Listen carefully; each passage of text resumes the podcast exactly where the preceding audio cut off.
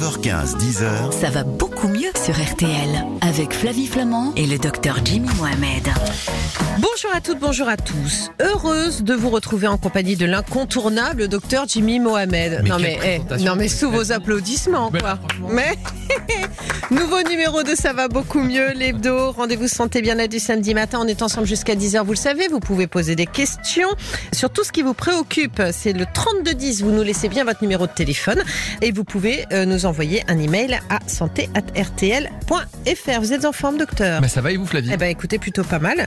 Le chrome, Bah ça marche super bien. Alors des Bah, fringales ou pas Bah, Ça coupe les fringales. Alors évidemment c'est pas parfait, mais franchement la petite ampoule à 19h, eh bien ça permet à 21, 22h de pas avoir envie de sauter sur du sucre. D'accord. Donc on peut prendre ça de façon ponctuelle, c'est pas toute la vie. Quand on en ressent le besoin, bah pourquoi pas. Moi en tout cas je trouve ça plutôt cool. Voilà, c'était la routine de la semaine qu'on vous proposait justement la semaine dernière. Vous pourrez écouter tout sur les capsules de Chrome sur donc le podcast de l'émission sur rtl.fr. Quel est le programme de ce samedi matin? Puisque c'est moi en plus qui vais récupérer la routine Eh bien sommaire.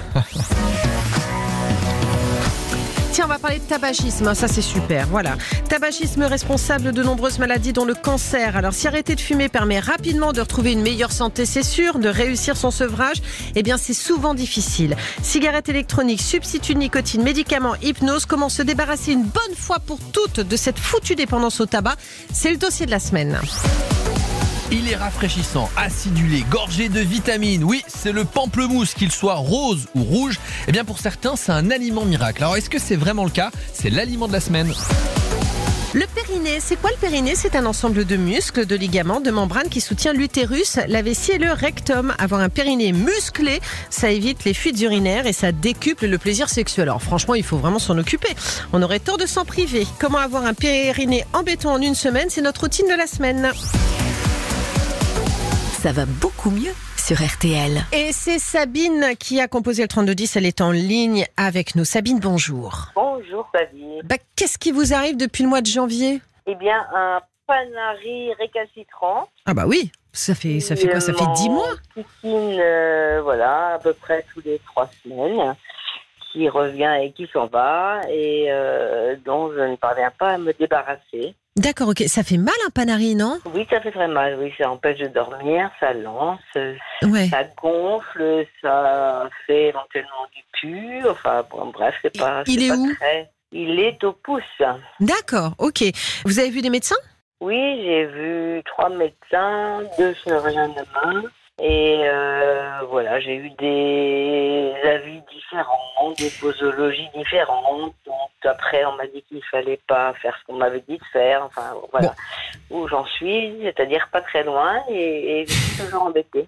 Alors, Jimmy, c'est quoi déjà un panari? Oui, c'est une infection euh, de la peau et des tissus qui se trouvent sous la peau, au niveau d'un doigt. Et comme vous l'avez dit, euh, Sabine, hein, c'est rouge, c'est chaud, c'est douloureux et ça lance, comme si le cœur battait, mais au bout du doigt. Alors normalement, dans un panari, il y a ce qu'on appelle une porte d'entrée. C'est-à-dire que on s'est rongé les ongles, on s'est coupé, et l'infection vient par-dessus, parce que la bactérie, elle n'arrive pas telle qu'elle. Donc la première question que j'ai à vous poser, Sabine, c'est est-ce que vous rongez les ongles? Non, non, non. Vous non, avez pas un métier- et ni a- les cuticules a Rien de tout ça. Les petites peaux, là, vous les laissez tranquilles Rien. vous les... Oui. Bah, dis donc, elle fait tout bien. Alors, euh, enfin, tout bien, je ne sais pas, mais Et, et- et j'essaye. question bête, mais Sabine, vous n'avez pas un métier qui fait que vous exposez vos mains euh, à euh, des saletés, des choses Mm. comme ça? Non. Non. alors c'est vrai qu'il m'arrive de jardiner. Hum. Donc le jardinage avec des gants. Ouais, voilà, des gants. Et effectivement, il m'a pu sembler remarquer que lorsque j'ai jardiné et j'ai mis des gants, euh, assez rapidement, euh, après, le- le- la chose euh, repartait. Alors attention, parce que les gants, euh, elles favorisent aussi, lorsqu'elles sont pas forcément Voilà. clean, la macération, et donc on peut favoriser le panari. Donc moi, le premier des conseils que je peux vous donner, c'est de laisser tomber le jardinage. Les plantes, elles vont survivre quelques temps. Et Vous les arrosez. Et on met de côté. En revanche, le panari, normalement, le traitement, c'est le traitement chirurgical. Alors, pour faire très simple, si un jour vous avez un panari, alors Sabine, vous êtes devenue une experte malheureusement, mais évidemment, ce qu'on conseille, c'est de désinfecter avec du daquin, de l'exomédine, plusieurs fois par jour, pour faire en sorte que soit le panari il mûrisse et qu'on soit obligé de l'ouvrir parce que le ça. traitement c'est chirurgical, soit Mhm. que ça passe. Par contre, parfois on va donner des antibiotiques un peu à tort. Et à ce moment-là, la boule de pu, elle n'a pas le temps de se constituer correctement. Donc on évite en temps normal les antibiotiques, même si c'est une histoire de cuisine, il y a des chirurgiens qui en mettent, d'autres qui en mettent pas. Mais si on veut vous débarrasser de ce panari, il n'y a pas 10 000 solutions, d'autant lorsqu'il est euh, récidivant, c'est de vous opérer et c'est de vous débarrasser de cette coque qui est présente pas simplement à la surface, mais au fond, parce que quand vous avez du pu qui sort, eh ben, c'est en Mm. quelque sorte que le sommet de l'iceberg. Et puis en dessous, il faut gratter. Donc la seule chose à faire, c'est de vous rendre auprès d'un chirurgien qui est spécialisé notamment dans la main et qui va vous prendre en charge et qui pourra même vous opérer. Ah, et il vous a pas opéré? J'en ai vu deux différents. Et, et à chaque fois, on m'a fait la réflexion suivante en me disant que le panari n'était pas assez collecté. Ah oui, mais il va falloir quand même vous en C'est quoi un paneri collecté C'est en fait un collecté, c'est- qui est bien mûr, quoi. Voilà, collecter, c'est quand il y a la boule de pu, Bon. le chirurgien il peut tout enlever. Et Mais quand il faut collecter le panari de. Donc de il faut pas prendre d'antibiotiques pour rien. Et puis demandez quand même conseil à un dermatologue parce que parfois il y a des panaris qui ne sont pas des panaris et on a d'autres maladies de la peau comme du psoriasis qui peuvent se mettre au niveau de l'ongle et qui vont mimer un panari. Donc il faut être sûr que c'est ça. Donc moi je demanderai l'avis à un dermatologue et euh, j'irai de nouveau demander au chirurgien de vous débarrasser même si c'est pas collecté. Il vide, il gratte et on passe à autre chose. Donc Ah vraiment. bah ouais, mais ça- ils veulent pas, hein, ils veulent pas. J'en ai vu, j'en ai vu deux différents et, et, et un que j'ai revu il y a pas longtemps, euh, c'est-à-dire lundi, ce, ce même lundi. Et alors que j'avais eu pu cette, ce, ce week-end et tout, et que j'ai eu très mal, et qu'il m'a dit non, non, et c'est pas assez collecté, donc euh, à remettre. Et j'ai dit que j'avais ça depuis le mois de janvier. On m'a dit ben non, ben c'est comme ça. Bon. Ouais, c'est pas très cool. Ils sont pas très à l'écoute. Euh, je pense qu'il faut, quand c'est comme ça, s'ils sont pas collectés, il faut attendre 48 heures et il faut retourner parce qu'au bout de 48 heures, c'est censé euh, progresser. Malheureusement, je redemanderai encore un autre avis dans la région avec encore une fois un chirurgien de la main. Ben, J'en ai vu deux différents hein, quand même. Et, ouais. et- et le deuxième, à, à deux reprises, et je vous dis pas plus tard que ce week-end, et que j'ai vu lundi. Et, j'ai envoyé la photo vendredi du Panari, qui était quand même bien, bien moche, on va dire. Et, euh, vous a dit Lundi, il était moins moche qu'il n'était euh, vendredi. Et euh, on m'a dit, ben non, non, il faut, c'est comme ça, il faut attendre. Ouais. Alors c'est vrai qu'on est un peu dans une impasse. Moi, j'irai voir le dermatologue quand même pour être sûr que c'est bien un panari et que c'est pas autre chose, parce que ça se trouve en fait, euh, c'est pas Ouais. un panari que vous avez, c'est une autre maladie dermatologique au niveau de l'ongle et qui nécessitera un autre type de traitement. Donc allez voir le dermato parce que on peut peut-être aussi euh, trouver le parce que quoi qu'il arrive, on terminera peut-être par ça Sabine si vous voulez bien, le traitement du panari, même quand on le traite pas, c'est censé passer. Donc un panari qui passe pas depuis le mois de c'est peut-être autre chose. C'est peut-être autre chose ou un facteur favorisant ce panari. C'est ça. Et il faut qu'on trouve ce qui déclenche le panari. Donc peut-être qu'il faut aller à la racine du problème que d'aller en bout de course. Voilà ce que je peux vous dire Sabine ce matin. Ok, Sabine. Je vous remercie infiniment. Vous nous tenez au courant, Sabine, hein Ah oui, on d'accord On qui aime bien avoir des Bien. nouvelles, des nouvelles Bien du panari de. Sabine. Ça va devenir maintenant un objectif dans l'émission. On vous embrasse, prenez Bon courage. bien soin de vous, Sabine. Merci beaucoup. Bonne journée. Au revoir. Mon cher Jimmy, c'est l'heure dans un instant du dossier de la semaine. Ça va être le sevrage tabagique et notre invitée, en général avec elle, on y arrive. hein. Oh mais je l'adore. Moi aussi. Parce que le tabac c'est tabou. On Exactement. y reviendra tout ça. On y viendra tous à bout avec Marion Adler. À tout de suite. Flavie Flamand, Jimmy Mohamed, Ça va beaucoup mieux. jusqu'à 10h sur RTL. Vous avez des questions? Eh bien, nous avons, alors, la plupart du temps, les réponses. C'est Ça va beaucoup mieux, le magazine Santé Bien-être jusqu'à 10h sur RTL. Et vous savez pourquoi aussi ça va être de la bonne santé et du bon bien-être? Pourquoi? Eh bien, parce qu'on va arrêter de fumer grâce à Marion Adler. C'est le dossier de la semaine, le sevrage tabagique. Et pourquoi c'est pas un hasard? C'est que le mois de novembre, Jimmy, C'est le mois sans tabac. Et donc, on est ravis d'accueillir Marion Adler, qui est tabacologue à l'hôpital Béclair du côté de Clamart, car on peut tous arrêter de fumer avec des conseils très pratiques. Exactement. Et avec vous, surtout, on y arrive, Marion. Non, mais c'est vrai, on vous a accueilli là comme euh, la star, mais parce que vous êtes un peu notre star, parce qu'en fait, grâce à vos conseils, je suis persuadée qu'il y a des auditeurs dont la vie va changer. Est-ce qu'on peut arrêter de fumer uniquement par la volonté, Marion? En fait, c'est une idée un peu reçue, cette histoire de volonté. Ouais. Le tabagisme, c'est une maladie chronique, donc on est victime et non pas coupable d'une maladie chronique. Hmm. Et donc, c'est très important de pouvoir prendre les aides appropriées. Quand j'ai une fracture, eh ben, je prends des béquilles et je prends un plâtre et j'attends pas que ça passe tout seul. Donc, le sevrage tabagique, c'est très souvent ça. Mais évidemment, il faut se dire, bah, j'ai envie de me protéger et de protéger ma santé. Et il faut quand même un peu de volonté, parce que pour le plâtre, euh, on a une fracture, on met le plâtre et voilà. Mais pour le tabac, il faut qu'on ait une démarche quand même. Donc, est-ce qu'il faut qu'il y ait un déclic un jour? Est-ce qu'il faut qu'on se dise, bah, ok, aujourd'hui, euh, il faut pas que ce soit subi quand même. Il faut qu'on ait cette volonté d'y arriver? Il faut d'une part qu'on sache que les traitements peuvent aider à ce que ce soit facile Et ça ne doit pas être difficile un sevrage tabagique, ça doit être que du plaisir. Et l'arrêt du tabac avec du plaisir, ben, on a envie d'y rester. Hmm. Et d'autre part, il faut se dire que ben, pourquoi pas essayer même une journée? Avec une aide, si c'est facile, ben on aura envie de faire une deuxième journée et on y arrive. Voilà, c'est ce que j'aime moi dans votre discours, c'est que un, on ne culpabilise pas, Exactement. on s'estime effectivement victime du tabac et on n'est pas son propre bourreau et on n'est pas en train de s'autoflageller. Et puis surtout, on comprend que il y a aujourd'hui des accompagnements en pharmacie. Vous allez tous nous les donner, mais qui peuvent nous aider à arrêter de fumer sans souffrir. C'est-à-dire qu'il faut décider effectivement, il faut faire cette démarche. En revanche, on peut ne pas en baver comme on peut l'imaginer parfois en se disant oh là là, faut que j'arrête de fumer, je suis complètement dépendant, ça va être un enfer. Non, on peut éviter tout ça. Il faut que ce soit un plaisir. Ouais. Et en plus, ils sont remboursés ces traitements en pharmacie. Donc ça, c'est très important. Avec prescription, c'est remboursé. Donc en plus, on a le plaisir d'économiser son argent. Est-ce qu'on est tous égaux face euh, à la dépendance à la cigarette? On a peut-être certains qui sont vraiment très très très accros et pour qui ce sera peut-être plus difficile. Comment est-ce qu'on sait si vraiment on est très dépendant de la cigarette? Alors on n'est pas tous égaux, c'est clair. Mais par contre, plus on est dépendant, plus ça va être facile avec les traitements bien appropriés. Attendez, Et là c'est ça, c'est très important. Mais plus oui. on est dépendant, plus les traitements facile. marchent, mais plus les traitements marchent, Ah oui. plus les aides vont être Mm. efficaces et plus on va se rendre compte que c'est faisable. Par contre, il faut que les traitements soient adaptés, il faut qu'il y ait la bonne dose et puis il faut qu'on prenne ce qui nous plaît. Et il faut que ce soit encore un- une fois un plaisir et non pas un déplaisir. Mais dites-moi Marion, on peut arrêter de fumer progressivement ou est-ce qu'il faut le faire euh, On fait comme on veut et c'est ça qu'il faut. On peut faire progressivement, on peut faire d'un coup. Il faut faire ce qui vous semble le plus facile. D'accord. De toutes les façons, ça aussi, ce sont des idées reçues. On peut fumer avec un patch. Mm. Si je décide de commencer avec un patch pour voir comment ça marche, d'associer des pastilles, des gommes, la vape, ce que vous voulez, pour voir comment c'est efficace et que j'ai encore quelques cigarettes dans ma consommation, c'est pas grave.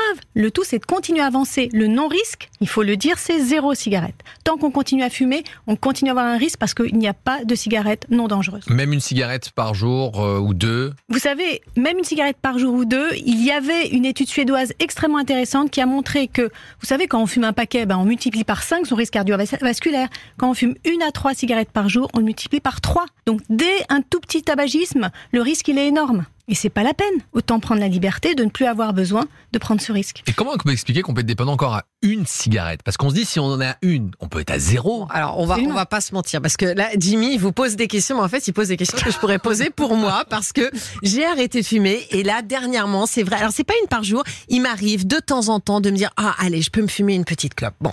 Donc euh, C'est donc hyper intéressant. Et voilà mais je sais bien vous m'avez à vous vous. êtes rentré dans ce studio. Mais oui tiens moi il peut plus se passer de moi. mais c'est surtout qu'en fait c'est hyper intéressant parce que vous avez raison et d'ailleurs quand je vous ai dit ah bah ça y est Marion j'ai repris une petite cigarette de temps en temps mais il dit non Flavie c'est bon tu peux y arriver quoi Mais et effectivement, et c'est plus de la dépendance en fait. C'est ce qu'on considère comme une sorte de petit plaisir un peu. Et c'est faux Coupable. parce que finalement, quand on ne fume plus, on a tous les autres plaisirs et qui sont là et on n'en a plus du tout besoin Ouais. de stimuler ces endorphines avec la cigarette. Ouais. Par contre, vous en prenez une, c'est comme quand on prend de l'héroïne. Le risque de replonger, il est énorme. Ouais, il vrai. est énorme et ça vaut pas la peine. Mais on est d'accord qu'il peut y avoir une dépendance physique et il peut y avoir une dépendance psychologique, Un peu la dépendance au, plaisir et au petit kiff. Exactement. Oui.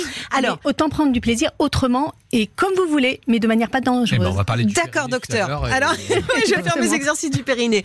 Concrètement, vous nous l'avez dit, il y a les patchs, il y a les cigarettes électroniques, il y a plein de trucs aujourd'hui. Moi, ce que j'aime dans votre discours, c'est que il faut d'abord comprendre sa dépendance pour pouvoir doser justement le traitement. Et c'est ça qui change la donne. oui. Et il y a que le fumeur qui peut savoir quand il est suffisamment dosé. Mm. Parce que tout d'un coup, s'il a la bonne dose, il va passer des heures et il va se dire, tiens, je n'ai même pas pensé à la cigarette.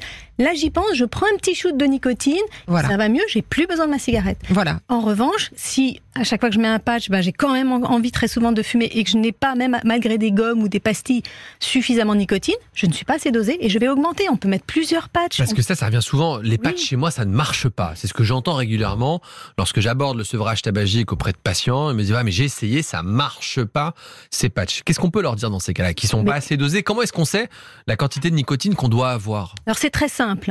Un paquet par jour, c'est-à-dire 15 à 20 cigarettes par jour, ça équivaut au gros patch, que ce soit le 25 mg sur 16 heures ou le 21 mg sur 24 heures, peu importe. Vous prenez le gros patch de la marque que vous voulez, un paquet par jour, ça correspond au moins à ça.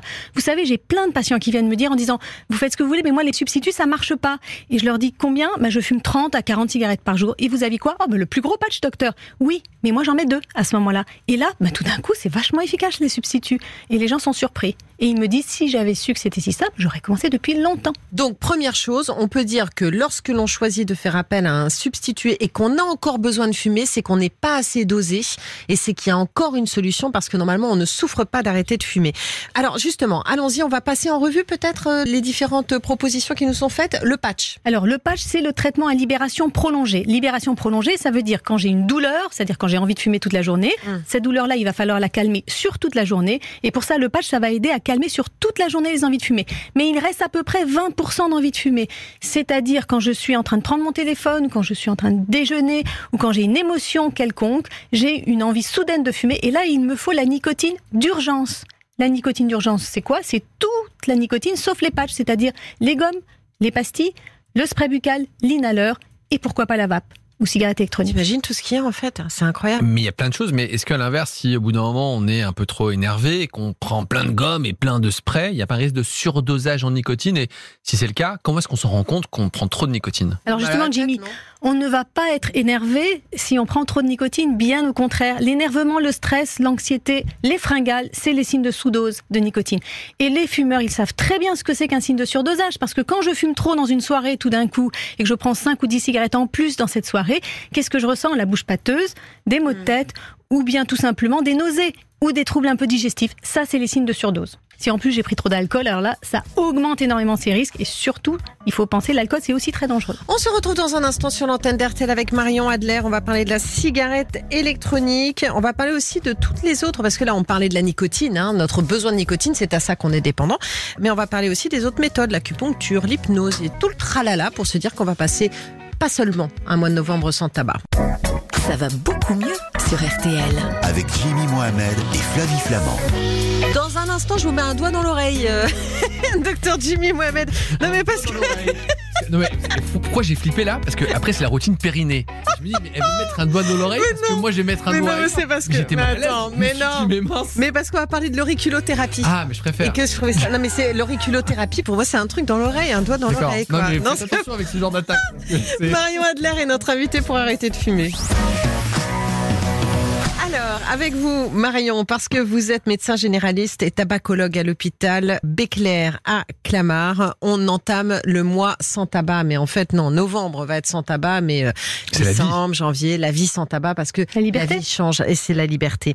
Parlons des cigarettes électroniques. On entend tout et son contraire. Ouais. Et ça, c'est vraiment dramatique parce que j'ai beaucoup maintenant de mes patients qui me disent Ah oui, mais la, la cigarette électronique, ça doit être plus dangereux que le tabac, donc je continue le tabac. Mais j'entends ça, moi. dramatique. Il faut savoir, il y a des études scientifiques, maintenant c'est sorti depuis quand même plus de 10 ans, et les Anglais sont vraiment précurseurs dans ce domaine. Ils se réunissent tous les mois entre experts pour dire que vraiment, qu'est-ce qui sort et qu'est-ce qu'on voit.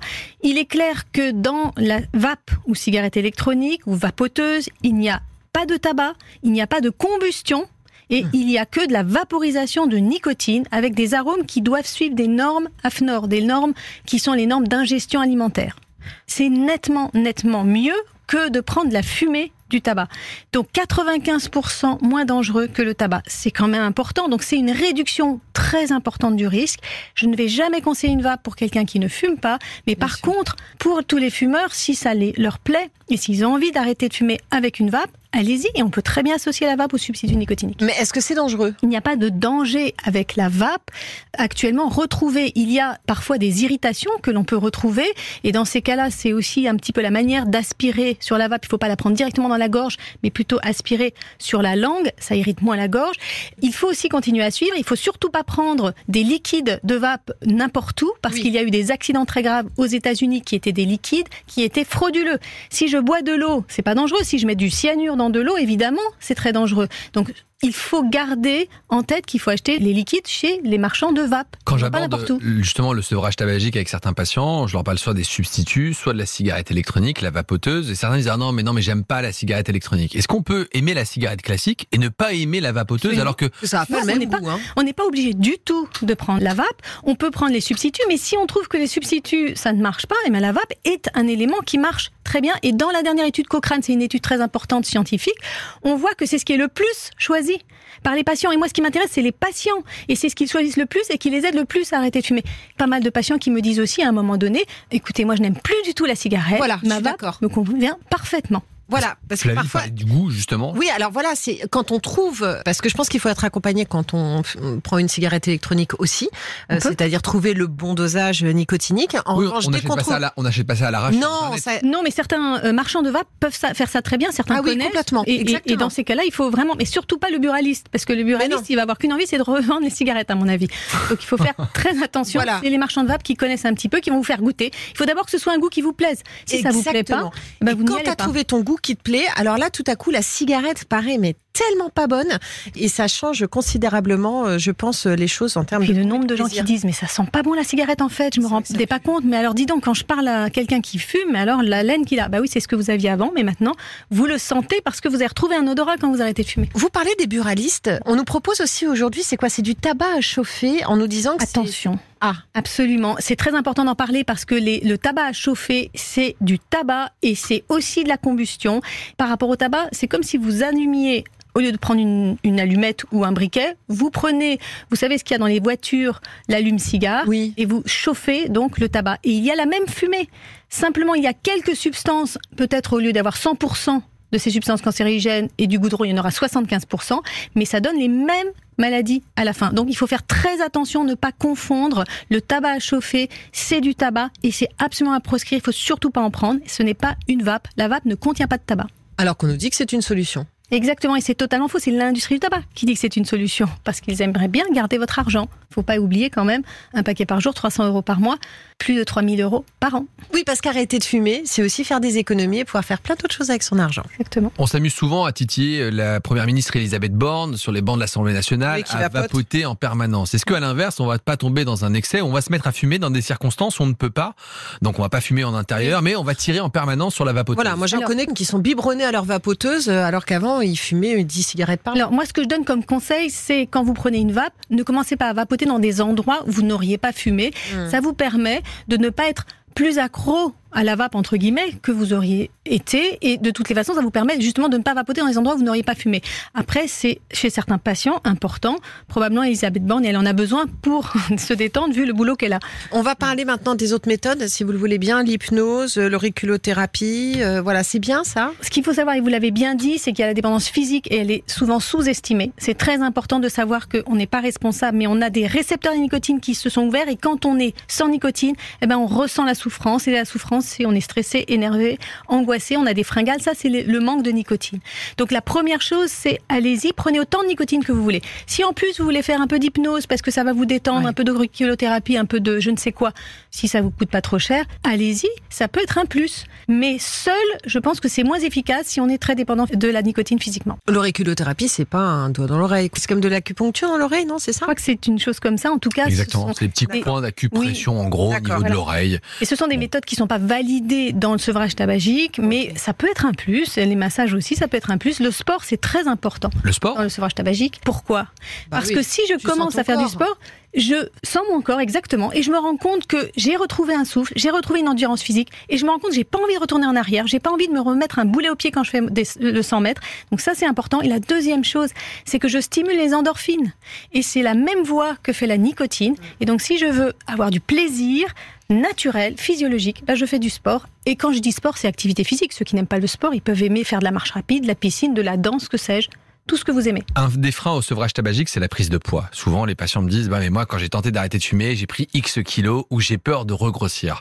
Qu'est-ce qu'on peut leur répondre? C'est très important, Jimmy, parce que ça, ça fait partie des freins majeurs, en particulier chez les femmes. Le manque de nicotine, ça provoque des fringales. Donc, si vous arrêtez sans rien, le risque de prise de poids est bien plus important que si vous arrêtez avec. Les trois choses à faire pour ne pas prendre du poids quand on arrête de fumer, c'est d'abord avoir la bonne dose de nicotine. Allez-y, bourrez-vous de nicotine. Vous savez très bien ce que c'est que la surdose. Si vous en avez trop, vous le ressentirez. Et il faut le dire, c'est pas dangereux. Très important, Flavie, merci. La nicotine n'est ni mauvaise pour le cœur, ni pour les poumons, ni cancérigène. Je la prescris aux patientes Voilà. qui sont enceintes, qui sont des fumeuses. Voilà. Je la prescris aux patients qui viennent de faire un infarctus, aux patients qui ont des cancers. Donc ce n'est pas dangereux. Ce qui est dangereux, c'est la fumée de cigarette. Voilà. Et c'est ça qui est important. On peut donc d'abord prendre de la nicotine, ensuite faire un peu plus de dépenses physiques qu'on ne faisait donc pour dépenser ses calories. Et la troisième chose, c'est de manger équilibré.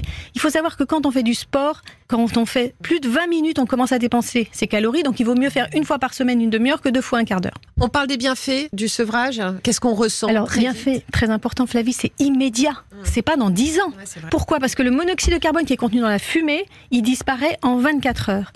Et très rapidement, il va y avoir une amélioration au niveau de cardiovasculaire. Le risque cardiovasculaire chez toute personne confondue diminue de 50%. Évidemment, plus on arrête tôt, mieux c'est, mais chez tout le monde, il y a un bénéfice immédiat. Et donc, chez une femme enceinte, enceinte du huitième mois, oui, bien sûr, il y a un intérêt à arrêter. Chez un patient qui a du mal à aller chercher son pain, qui a 86 ans et qui fume, il vaut mieux qu'il arrête parce qu'il va retrouver une oxygénation normale et il va pouvoir aller chercher son pain sans sa bouteille d'oxygène. Trop bien, Marion Ah, Adler. c'est cool. Non, mais c'est hyper optimiste, Bah, hyper évidemment. positif. Bah, voilà, c'est le bon discours. Merci beaucoup Marion Adler d'avoir accepté notre invitation. Merci à vous. 9h15, 10h, Ça va beaucoup mieux sur RTL avec le docteur Jimmy Mohamed et Flavie Flamand. Quand on vous dit que ça va beaucoup mieux, l'hebdo, c'est votre émission.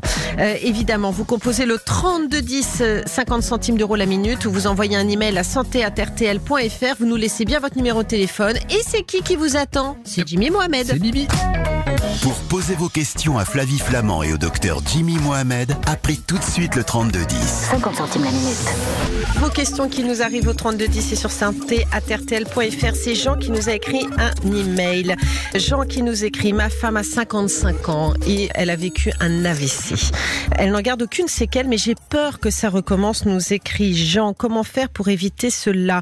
Alors, il faut bien préciser aussi que c'est la journée mondiale de lutte contre l'AVC demain 29 octobre. Oui, et l'AVC, c'est l'accident vasculaire cérébral. C'est quelque chose qui est malheureusement euh, très fréquent et c'est souvent très grave puisque c'est la première cause de décès chez la femme. Hum. Alors, il faut bien comprendre que l'AVC, ça veut dire quoi? Que vous avez une des artères de votre cerveau qui va se boucher à cause d'un caillot ou qui va saigner et donc responsable d'une hémorragie. On distingue donc deux types d'AVC.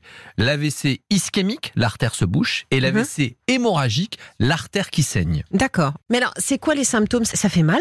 Eh ben non, justement, il n'y a pas de douleur dans un accident vasculaire cérébral. Vous allez avoir des signes neurologiques d'apparition brutale. Ça veut dire quoi Que tout d'un coup, euh, votre bras ne bouge plus, vous avez Hmm. une faiblesse au niveau d'une jambe, vous avez du mal à parler, la vision, elle devient complètement floue. Donc dès qu'il se passe un truc neurologique et que vous dites c'est bizarre, il y a quelque chose qui va pas.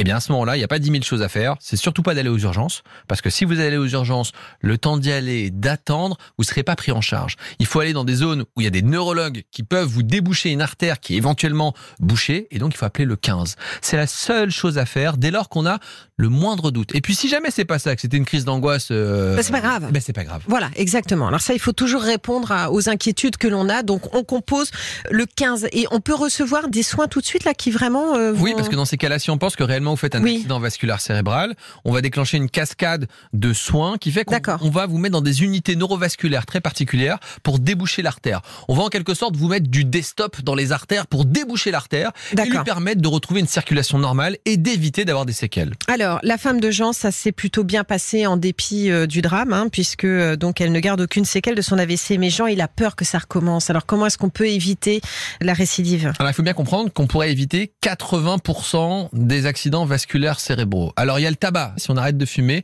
on a fait une grande partie du chemin parce que le tabac, il va abîmer les artères, il va favoriser Ouais. le dépôt notamment de plaques qui vont faire que l'artère va se boucher. Et puis c'est contrôler des choses simples. La tension artérielle, Mm. c'est pas grand chose. On l'a dit ça à nos auditeurs. Il suffit d'avoir un tensiomètre à la maison. Le cholestérol, on Ouais. fait une prise de sang, Ouais. on réduit sa consommation d'alcool, Ouais. parce que l'alcool c'est pas bon pour le cerveau, on pratique de l'activité physique, on essaie de manger des fruits et des légumes, on essaie de perdre un peu du poids. Donc en fait, en contrôlant ce qu'on appelle les facteurs de risque de maladie cardiovasculaire, D'accord. on peut diminuer de 80% le risque d'AVC. Donc Voilà. c'est pas une fatalité. Donc ça veut dire qu'on peut dire à Jean que si sa femme respecte tout ça, On limite les risques, sachant que quand on en a fait un, on est à haut risque de récidive, donc il faut qu'on vous surveille comme du lait sur le, le feu en fait. D'accord. Mais si on fait tout bien et qu'on est bien suivi, réduit franchement le risque. Voilà, alors Jean, essayez d'être serein ainsi que votre épouse. Je voudrais juste te dire qu'il y a un questionnaire qui a été mis en place sur le site vaincrelavc.org. Ce questionnaire, justement, va vous permettre d'être plus sensibilisé au dépistage. On le rappelle, hein, qui permet de réduire 80%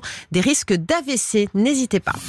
Jusqu'à 10h, ça va beaucoup mieux sur RTL. C'est la routine de la semaine. On va muscler notre périnée pendant une semaine. Il suffit d'une semaine pour euh, réussir à...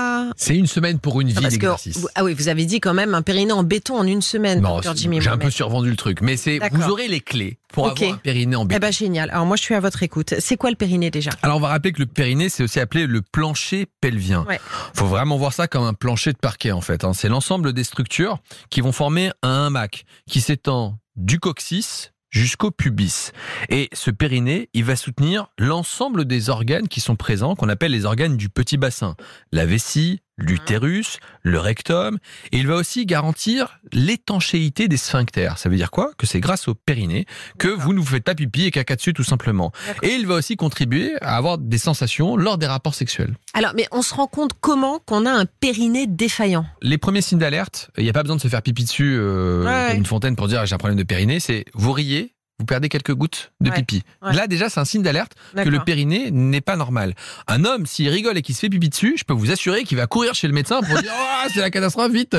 Mais c'est vrai que nous, les femmes, avec l'âge, pardon, et puis la, la- les grossesses et tout, bah, finalement, on a l'impression que c'est presque une fatalité. Sauf que non, en réalité, les grossesses sont des facteurs favorisants et je vous rappellerai que vous ayez accouché par césarienne ou même par ce qu'on appelle les voies naturelles ou les Mm. voies basses, et ben en réalité, on a le même risque. Donc il faut renforcer ce périnée. Donc si jamais vous perdez quelques gouttes lorsque Ouais. vous riez, lors des efforts, si vous courez Oui. et que vous dites c'est bizarre, euh, bah là j'ai perdu quelques gouttes, eh bien c'est qu'il y a un problème et que dans ces cas-là, il faut renforcer ce périnée. Et on peut le faire. Et oui, exactement. Alors on va donner des exercices. D'accord, parce que je précise quand même que après nos, nos, nos accouchements, on nous propose, alors plus maintenant, parce que moi ça n'a pas été le cas pour euh, mon fils Antoine qui a 27 ans, et ça a été le cas pour la naissance d'Enzo qui lui en a 19, on m'a proposé une rééducation périnéale après la naissance. Oui, une rééducation qui est intégralement remboursée et prise Voilà, en charge et par ça il faut le faire en fait. On peut faire au moins 10 séances, parfois c'est un peu plus, parfois c'est un peu moins. Sage-femme ou kiné, manuel ou avec des instruments, euh, des sondes. Mm. Mais en fait, l'idée, c'est de renforcer ce périnée et il n'est jamais trop tard pour faire ces exercices de rééducation. Donc Alors. même 10 ans après, 15 ans, 20 ans après, on peut les faire Bon bah j'y vais. et on peut les faire aussi à la maison. En fait, il y a des exercices tout simples du quotidien. Il y a le premier exercice qu'on appelle l'exercice de l'ascenseur. Ok, Alors très simple, on est assis, les pieds là à plat. Oui. le dos droit, les Mhm. épaules détendues, et on va se concentrer sur les muscles Mhm. du périnée. On va essayer d'imaginer un ascenseur qu'on va essayer de faire monter au quatrième étage, entre le pubis et le nombril. On imagine le trajet. On est au premier étage, on va contracter les muscles du périnée quelques secondes, puis on relâche. D'accord, je le fais là en direct. Ensuite, on arrive au deuxième étage. Donc Ah, on recommence, on recontracte Plus haut. un petit peu plus longtemps, un peu plus haut. Je suis au deuxième. Et puis on s'arrête. On fait le troisième, on remonte encore, et puis on arrive jusqu'au quatrième. On s'arrête, on sourit, on se détend, Oui, et on peut redescendre. ok. Mais rien que ça, on a commencé à faire travailler ces muscles du périnée. Et ça, on peut le faire en toutes circonstances. On n'est pas obligé de le faire 12 fois par jour, mais on peut le faire régulièrement pour tonifier le périnée. Autre chose? Oui, vous pouvez utiliser euh, bah, l'équivalent des boules de geisha. Ah, alors, je voulais que vous m'en parliez de ça. Bah oui, on appelle aussi ça des casual balls. Hein en fait, on va prendre des petites boules comme des petites billes qui sont Mhm. faites pour entrer dans le vagin, souvent en silicone. On a différentes tailles qui correspondent à différents poids. On se les introduit dans le vagin et on vit sa vie. Ouais. On va euh, faire des courses, on s'occupe, euh, je sais pas, de la maison. Non, mais c'est vrai, ça fait rire tous les mecs dans le studio, mais c'est vrai, c'est super. Et on se balade et on essaie de les retenir. Exactement, voilà. Et si la première boule c'est trop facile, eh ben on Mhm. met la boule d'après, qui est un Mhm. peu plus lourde. Exactement. Et en fait, c'est comme ça qu'on Et on oblige le périnée à se muscler pour maintenir la boule et faire en sorte que cette boule de geisha ne tombe pas. C'est de l'auto-rééducation et c'est comme ça qu'on renforce ses muscles. Donc c'est vrai que ça prête à sourire, on se dit oh là là, c'est des sex Non, c'est hyper important. c'est Oui, oui. important Mm. et c'est comme ça que ça permet aussi d'avoir une vie sexuelle un peu plus épanouie Et on- si jamais on en ressent le besoin. Exactement. Et on le fait, on peut le faire à tout âge. Hein. Exactement. Oui. Que vous ayez 30 20 ans, un, qu'un périnée en vrac à cause d'un accouchement Ouais, ou oui. 60 ans parce que vous faites pipi bien dessus, sûr. allez faire les exercices. Et puis si jamais ça marche pas, il faut pas hésiter à en parler à un urologue parce qu'on peut aussi avoir des descentes d'organes, des petites choses qui ont favorisé ce périnée moins solide. Et dans ces cas-là, on peut toujours trouver une solution. C'est ce qu'il faut retenir. À la semaine prochaine avec un périnée en béton, mon cher Jimmy, parce que c'est ainsi que s'achève. Ça va beaucoup mieux. L'émission est à retrouver en podcast sur l'application RTL et sur tous les sites partenaires. 3210, Santé à RTL pour toutes vos questions. D'ici là, Jimmy, on vous retrouve lundi à 8h30 dans la matinale avec euh, Amandine Bégaud Yves Calvi. Et vous, Flavie, on retrouve à 20h lundi dans Jour J de 20h à 21h. Voilà, juste après les infos, c'est Stop ou encore d'Éric Jean-Jean. Prenez bien soin de vous. Passez un très bon week-end à l'écoute d'RTL. On vous embrasse. Jimmy Mohamed, Flavie Flamand. ça va beaucoup mieux sur RTL.